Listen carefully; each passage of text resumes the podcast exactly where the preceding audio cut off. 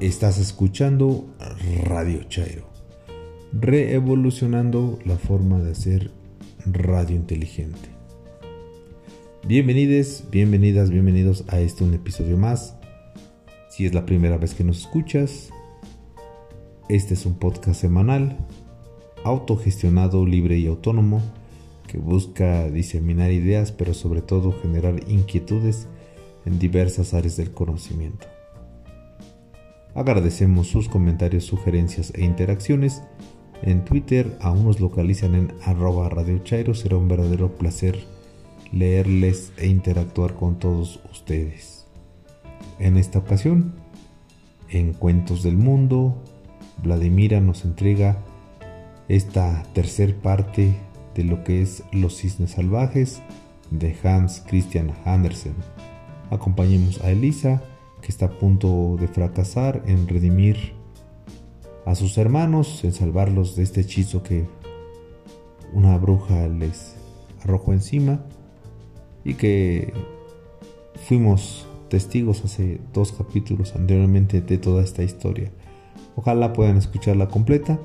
Y en el capítulo anterior, Karen Rodríguez hizo un, excelente análisis de los simbolismos patriarcales de este cuento. En cuentos en un 2x3, El fantasma mordido, de Puk Song Ling, en voz de Gabriela, espero haberlo dicho horrible. Por favor, si algún día usted pelea con un fantasma, por favor no lo muerda, no lo muerda es mi recomendación. En la opinión política, Alejandro Cardiel nos habla acerca de este encuentro de los senadores del PAN con eh, Santiago Abascal, líder de la ultraderecha en España, para la firma de la Carta de Madrid que busca frenar el avance del comunismo. Traición, comunismo y desmarque, en resumen de esta cápsula. Eh, un saludo para Cristian Camacho, ojalá que nos escuche. En la reseña literaria, Aura, de Carlos Fuentes una novela del año 1962, ganadora del premio Cervantes, una de las obras cumbres del autor mexicano. Felipe Moreno busca empleo y encuentra algo más que un buen sueldo. Además, Gabriela nos hace una breve reseña del autor. No se lo pierdan, ojalá puedan leerlo y si ya lo leyeron, coméntenos. Eh, sin más por el momento, comenzamos.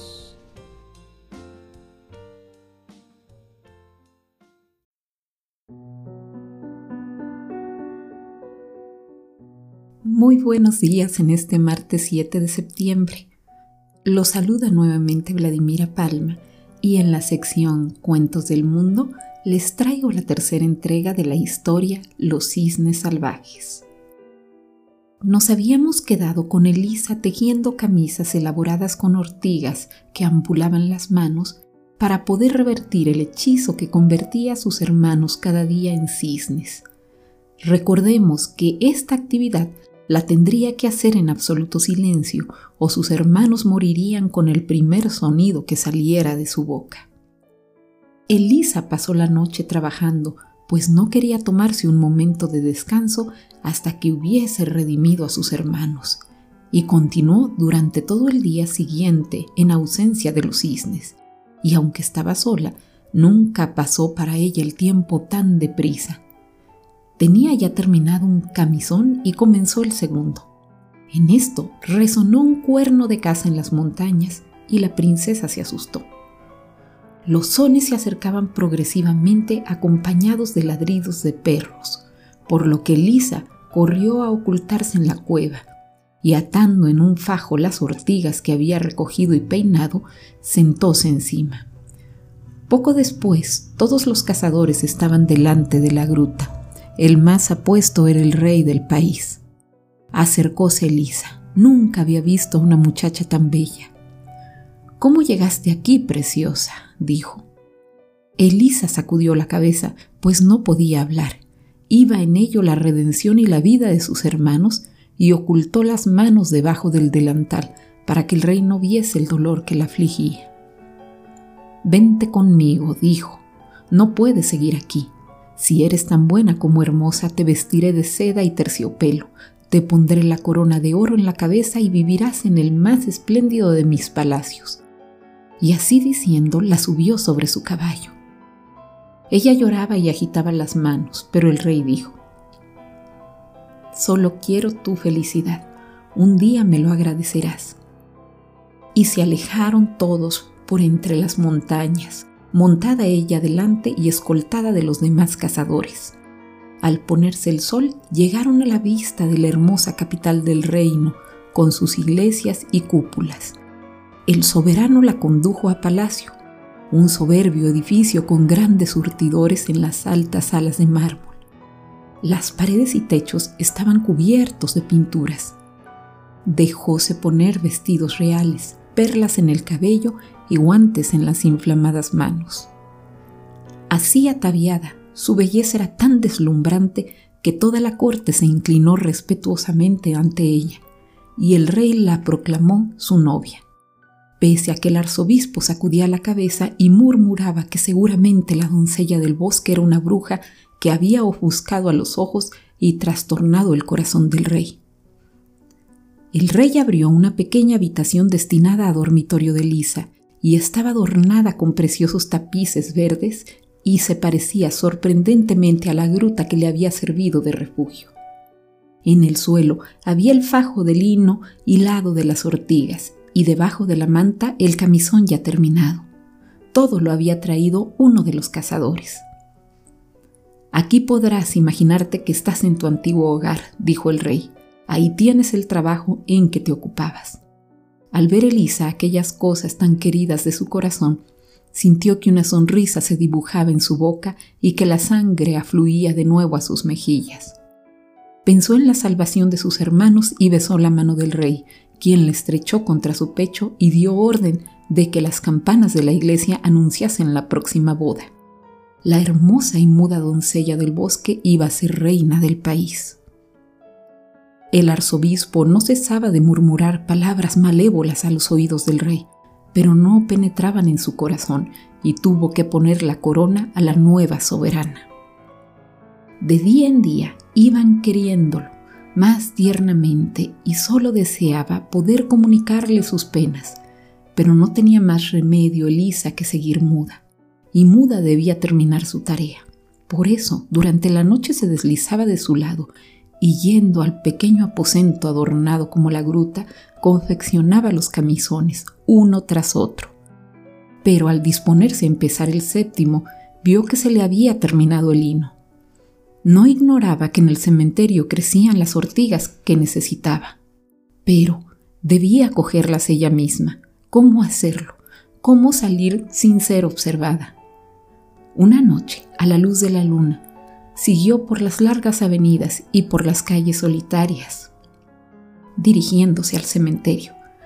Sentadas en una gran losa funeraria, vio un corro de feas brujas y presenció cómo sacaban los cadáveres y devoraban su carne.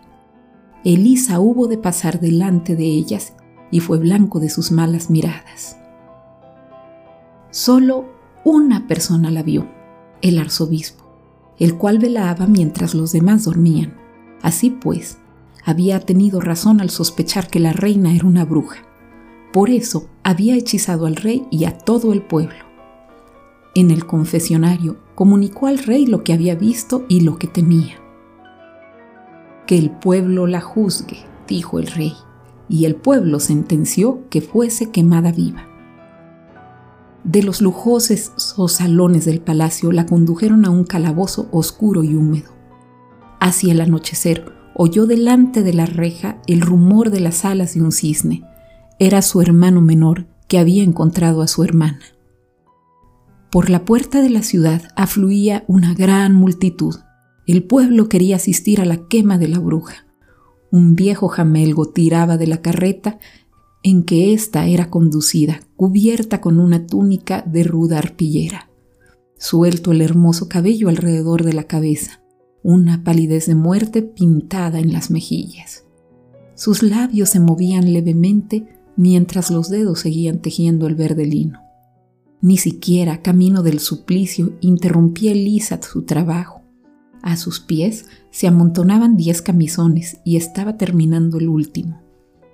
El populacho la escarnecía. Mirad la bruja como murmura, no lleve en las manos un devocionario, no sigue con sus brujerías, destrozadla en mil pedazos. Lanzáronse hacia ella para arrancarle los camisones y en el mismo momento acudieron volando once blancos cisnes que se posaron a su alrededor en la carreta, agitando las grandes alas. Al verlo la muchedumbre retrocedió aterrorizada. El verdugo la agarró de las manos y entonces ella echó rápidamente los once camisones sobre los cisnes que en el acto quedaron transformados en otros tantos gallardos príncipes. Solo el menor tenía una ala en lugar de un brazo, pues faltaba una manga a su camisón. La muchacha no había tenido tiempo de terminarlo. Ahora ya puedo hablar, exclamó.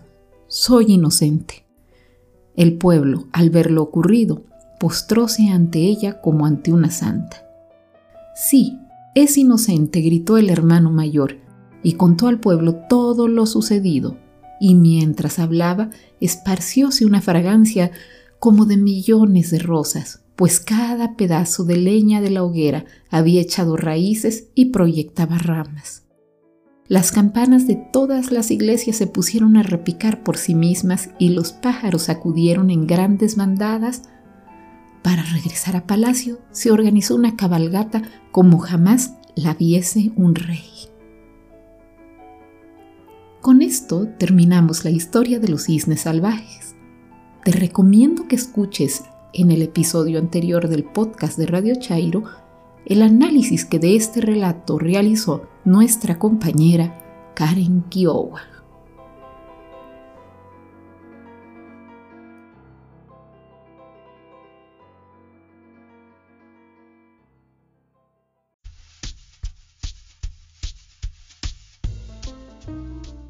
Hola, mi nombre es Gabriela. Gaby, para los cuates y no cuates. Seguimos con la sección Cuentos en un 2x3.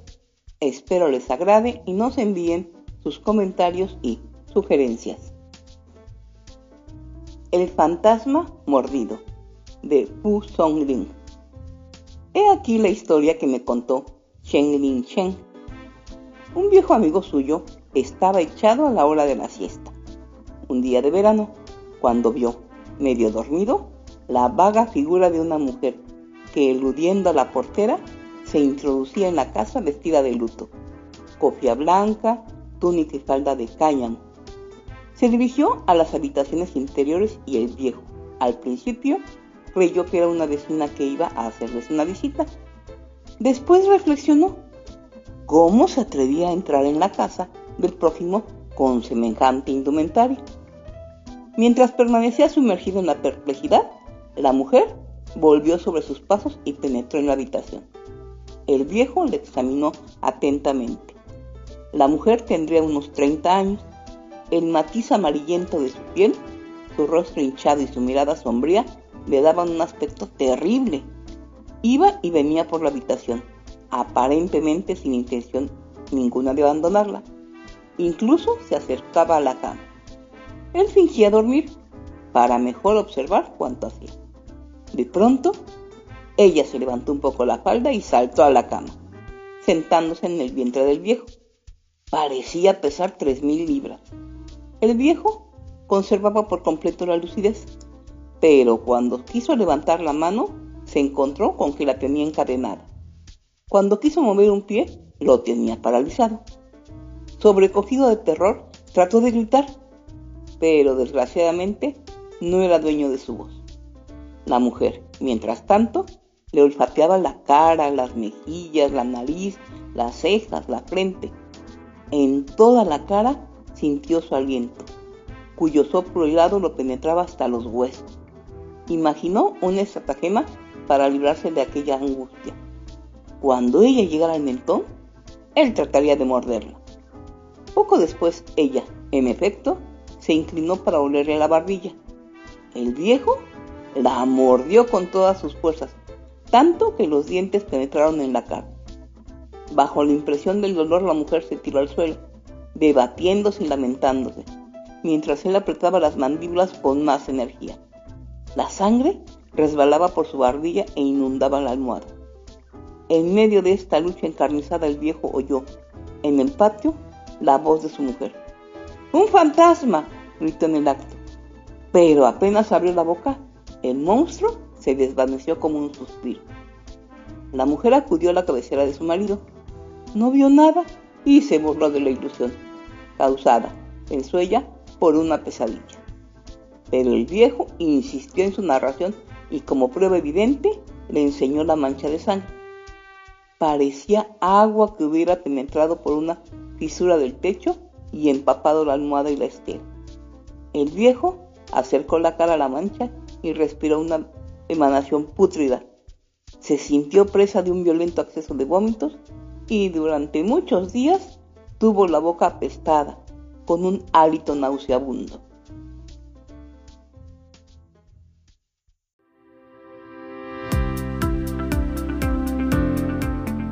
Buenos días, buenas tardes, buenas noches, podemitas de Radio Chairo.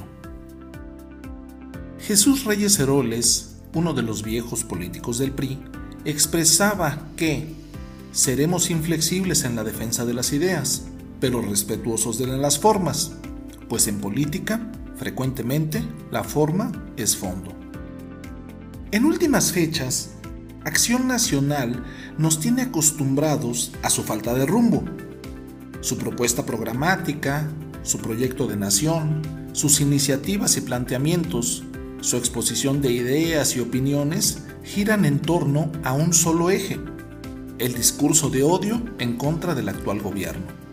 No son más que eso, son solo eso. Rencor, resentimiento, aversión, clasismo, racismo, desprecio, mentiras, muchas mentiras, farsas, invenciones y calumnias. ¿Y qué es lo que sucede en política cuando alguien se encuentra en crisis y no puede articular un discurso propio? Sencillo, te vendes al mejor postor. Sin límites ni restricciones éticas, morales o de profundidad histórica, no hay diferencia entre pactar con dioses o demonios. La visita de Santiago Abascal, presidente del partido de ultraderecha Vox de España a los senadores de Acción Nacional es un excelente indicador de la crisis por la que atraviesa ese instituto político. No fue una reunión insignificante, como trataron de hacerla ver. Se realizó en las instalaciones del Senado, encargado, entre otras tareas, de ver por las relaciones de México con todos los países. Se efectuó en horario laboral, con presencia de senadoras y senadores que tendrían que haber estado en el Pleno discutiendo y votando las leyes que interesan a la ciudadanía.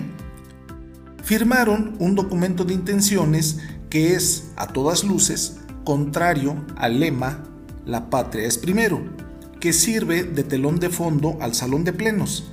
Y luego, en un acto de cobardía, aún peor que la mismísima firma del documento, los participantes se retractaron de lo hecho de forma por demás patética.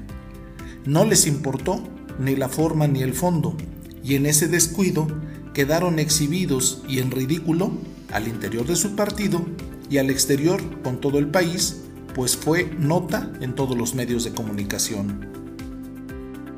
Pero, ¿y si no fue un error, sino un aviso?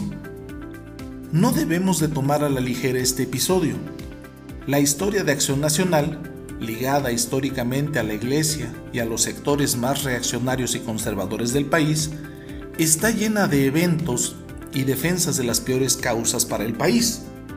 Rafael Barajas, el Fisgón, los desnuda en sus pláticas y sus libros, donde documenta los orígenes de ese instituto político.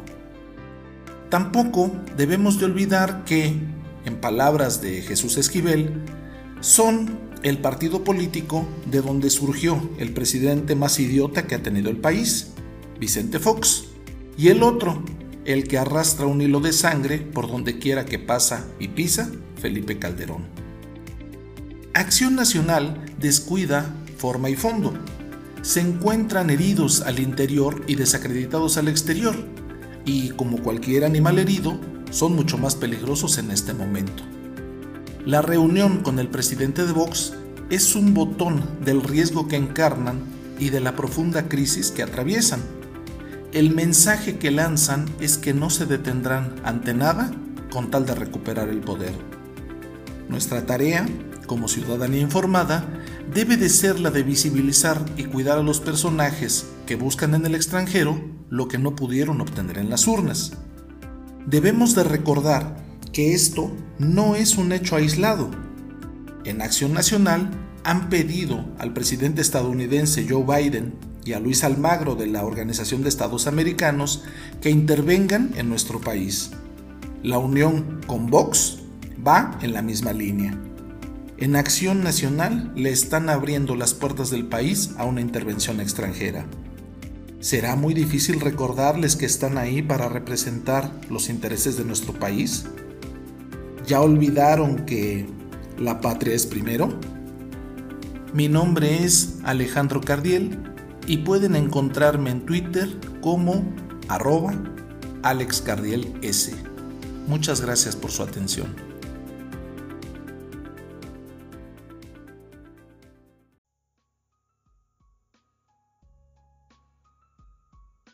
Hola, mi nombre es Gabriela. Gaby para los cuates y no cuates. Mi Twitter es arroba hipatian con Y inicial, H después de la T y M final. Hoy voy a compartir con ustedes la novela Aura de Carlos Fuentes. Carlos Fuentes nació en Panamá en 1928 y murió en la Ciudad de México en el año de 2002. Fue un escritor, intelectual y diplomático mexicano es considerado como uno de los más destacados escritores mexicanos y latinoamericanos de los tiempos recientes. Perteneció al boom de la literatura contemporánea y latinoamericana. Además, fue uno de los escritores más prolíficos del siglo XX. Su obra central la conforman novelas, libros de cuentos y ensayo. También fue autor de teatro, de guiones de cine y frecuente colaborador de los principales diarios del mundo. Fue un crítico apasionado de la historia, la pintura, las artes plásticas y la política. Parteaguas de las letras en México, a través de su visión cosmopolita, impulsó el desarrollo de la literatura latinoamericana en uno de sus momentos universales, el llamado boom, generación de la que emergen escritores que expresan a través de formas identitarias propias bajo una excepcional elaboración de las tramas narrativas. En una búsqueda estética sin ataduras, Carlos Fuentes crea su obra a partir de tres elementos que la caracterizan. Un lenguaje construido por encuentros y desencuentros culturales, un tratamiento histórico generado a partir de los fondos míticos hispánicos y prehispánicos, y una estructura narrativa que amplía las regiones de lo real y lo fantástico. Fue un incansable explorador de la novela total. Recibió los más importantes premios por su destacada labor literaria, como el premio Rómulo Gallegos de novela en 1977, el Premio Cervantes en 1987 y el Príncipe de Asturias en 1994. Es autor de novelas como La región más transparente, publicada en 1958, probablemente la más conocida. La muerte de Artemio Cruz en 1962. Aura en 1962 también. Cambio de piel en 1967 y Terra Nostra 1975, amén de infinidad de cuentos y novelas. A continuación, Aura. El hombre caza y lucha. La mujer intriga y sueña. Es la madre de la fantasía de los dioses. Posee la segunda visión, las alas que le permiten volar hacia el infinito del deseo y de la imaginación. Los dioses son como los hombres nacen y mueren sobre el pecho de una mujer. Jules Michelet. ¿Ves ese anuncio? Una oferta de esa naturaleza no se hace todos los días. Lees y relees el aviso. Parece dirigido a ti, a nadie más. Distraído, dejas que la ceniza del cigarro caiga dentro de la taza de té que has estado bebiendo en este cafetín sucio y barato. Tú releerás se solicita historiador joven. ordenado, escrupuloso, conocedor de la lengua francesa, conocimiento perfecto, coloquial, capaz de desempeñar labores de secretario, juventud, conocimiento del francés, preferible si ha vivido en Francia algún tiempo. Tres mil pesos mensuales, comida y recámara cómoda, soleada, apropiada estudio. Solo falta tu nombre. Solo falta que las letras más negras y llamativas del aviso informen. Felipe Montero. Se solicita Felipe Montero, antiguo becario en la Sorbona, historiador cargado de datos inútiles, acostumbrado a exhumar papeles amarillentos, profesor auxiliar en escuelas particulares, 900 pesos mensuales. Pero si leyeras eso, sospecharías, lo tomarías a broma. Donceles 815. Acuda en persona. No hay teléfono. Recoges tu portafolio y dejas la propina. ¿Piensas que otro historiador joven, en condiciones semejantes a las tuyas, ya ha leído ese mismo aviso, tomado la delantera y ocupado el puesto? Tratas de olvidar mientras caminas a la esquina, esperas el autobús, enciendes un cigarrillo, Repites en silencio las fechas que debes memorizar para que esos niños amodorrados te respeten. Tienes que prepararte. El autobús se acerca y tú estás observando las puntas de tus zapatos negros. Tienes que prepararte. Metes la mano en el bolsillo. Juegas con las monedas de cobre. Por fin escoges 30 centavos. Los aprietas con el puro y alargas el brazo para tomar firmemente el barrote de fierro del camión que nunca se detiene. Saltar, abrirte paso, pagar los 30 centavos, acomodarte fácilmente entre los pasajeros apretujados que viajan de pie. Apoyar tu mano derecha en el pasamanos, apretar el portafolio contra el costado y colocar distraídamente la mano izquierda sobre la bolsa trasera del pantalón, donde guardan los billetes. Vivirás ese día idéntico a los demás y no volverás a recordarlo sino al día siguiente, cuando te sientes de nuevo en la mesa del cafetín, pidas el desayuno y abras el periódico. Al llegar a la página de anuncios, ahí estarán otra vez esas letras destacadas. Historiador joven. Nadie acudió ayer. Leerás el anuncio, te detendrás en el último renglón. Cuatro mil pesos. Te sorprenderá imaginar que alguien vive en la calle de Donceles. Siempre has creído que en el viejo centro de la ciudad no vive nadie. Caminas con lentitud, tratando de conseguir el número 815 en este conglomerado de viejos palacios coloniales convertidos en talleres de reparación, relojerías, tiendas de zapatos y expendios de aguas frescas. Las nomenclaturas han sido revisadas, superpuestas, confundidas. El 13 junto al 200, el antiguo azulejo numerado 47 encima de la nueva advertencia pintada con tiza, ahora 924. Levantarás la mirada a los segundos pisos. Allí nada cambia. Las sinfonolas no perturban las luces de mercurio, no iluminan. Las baratijas expuestas no adornan el segundo rostro de los edificios. Unidad del tesonte, los nichos con sus santos truncos coronados de palomas, la piedra labrada de barroco mexicano los balcones de celosía, las troneras y los canales de lámina, las gárgolas de arenista, las ventanas ensombrecidas por largas cortinas verdosas, esa ventana de la cual se retira alguien en cuanto tú la miras. Miras la portada de Vides Caprichosas, bajas la mirada al zaguán despintado y descubres 815, antes 69. Tocas en vano con esa manija, esa cabeza de perro en cobre gastada, sin relieves, semejante a la cabeza de un feto canino en los museos de ciencias naturales. Imaginas que el perro te sonríe y suelta su contacto helado. La puerta cede al empuje levísimo de tus dedos. Y antes de entrar, miras por última vez sobre tu hombro. Frunzas el, el ceño porque la larga fila detenida de camiones y autos gruñe, pita, suelta el humo insano de su prisa tratas inútilmente de retener una sola imagen de ese mundo exterior indiferenciado. Cierras el zaguán detrás de ti e intentas penetrar la oscuridad de ese callejón techado. Patio, porque puedes oler el musgo, la humedad de las plantas, las raíces podridas, el perfume adormecedor y espeso. Buscas en vano una luz que te guíe. Buscas la caja de fósforos en la bolsa de tu saco, pero esa voz aguda y cascada te advierte desde lejos. No, no es necesario, le ruego. Camine trece pasos hacia el frente y encontrará la escalera a su derecha. Suba, por favor. Son 22 escalones. Cuéntelos ahí.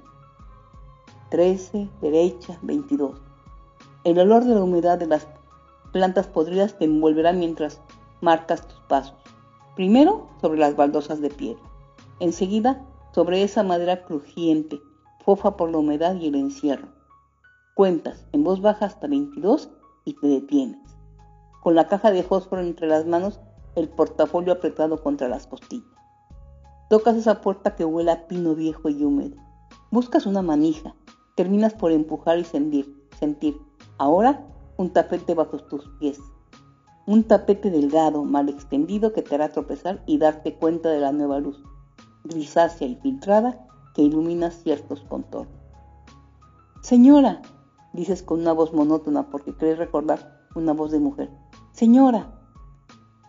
Ahora, a su izquierda, la primera puerta. Tenga la amabilidad. Empujas esa puerta ya no esperas que alguna se cierre propiamente, ya sabes que todas son puertas de golpe. Y las luces dispersas se trenzan en tus pestañas como si atravesaras una tenue red de seda. Solo tienes ojos para esos muros de reflejos desiguales, donde parpadean docenas de luz. Consigues, al cabo, definirlas como veladoras, colocadas sobre repisas y entre paños de ubicación asimétrica. Levemente iluminan otras luces que son corazones de plata, frascos de cristal, vidrios enmarcados, y solo detrás de este brillo intermitente verás al fondo la cama y el signo de una mano que parece atraerla con su movimiento pausado. Logras verla cuando das la espalda y ese firmamento de luces devotas. Tropiezas al pie de la cama. Debes rodearla para acercarte a la cabecera. Allí, esa figura pequeña se pierde en la inmensidad de la cama. Al extender la mano no tocas otra mano, sino la piel gruesa, afieltrada, las orejas de ese objeto que roe con un silencio tenaz y te ofrece sus ojos rojos. Sonríes y acaricias al conejo que yace al lado de la mano que, por fin, toca la tuya, con unos dedos sin temperatura que se detienen largo tiempo sobre tu palma húmeda. La voltean y acercan tus dedos abiertos a la almohada de encajes que tocas para alejar tu mano de la otra. Felipe Montero le hizo anuncio Sí, ya sé. Perdón, no hay asiento. Estoy bien, no se preocupe. Está bien, por favor, póngase de perfil. No lo veo bien. Que le dé la luz. Así, claro. Le hizo anuncio. Claro, ¿lo leyó? ¿Se siente calificado? ¿Habéis usted des études? Ah, París, madame. Oh, oui. To yours, to yours. Dentro, oui. ¿Vos sabés? Etapres. Te apartarás para que la luz combinada de la plata, la cera y el vidrio dibuje esa cofia de seda que debe recoger un pelo muy blanco y enmarcar un rostro casi infantil de también. Los apretados botones del cuello blanco que sube hasta las orejas ocultas por la cofia, las sábanas y los edredones velan todo el cuerpo con excepción de los brazos envueltos en un chal de estambre. Hasta aquí nos detenemos en esta apasionante e intrigante novela. Excelente novela, se la recomiendo, con un final que ustedes no esperan. Si tienen alguna sugerencia o recomendación, envíenla y con gusto trataré de complacerlos. Gracias.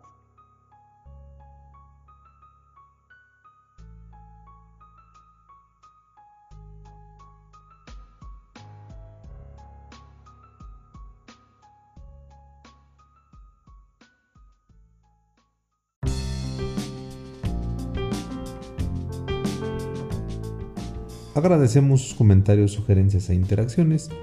En Twitter nos localizan en arroba Radio. Será un verdadero placer leerles. Coméntenos, coméntenos, sugieran los temas. Ojalá, creo que ahora lo leímos todos en la preparatoria. Y si no, pues hay que releerla y comentar qué opinión tienen acerca de la reunión de los senadores ante esta firma que después desconocieron. Y bueno, eh, sin más por el momento, mi recomendación personal, hagan el amor y no la guerra. Hasta la próxima.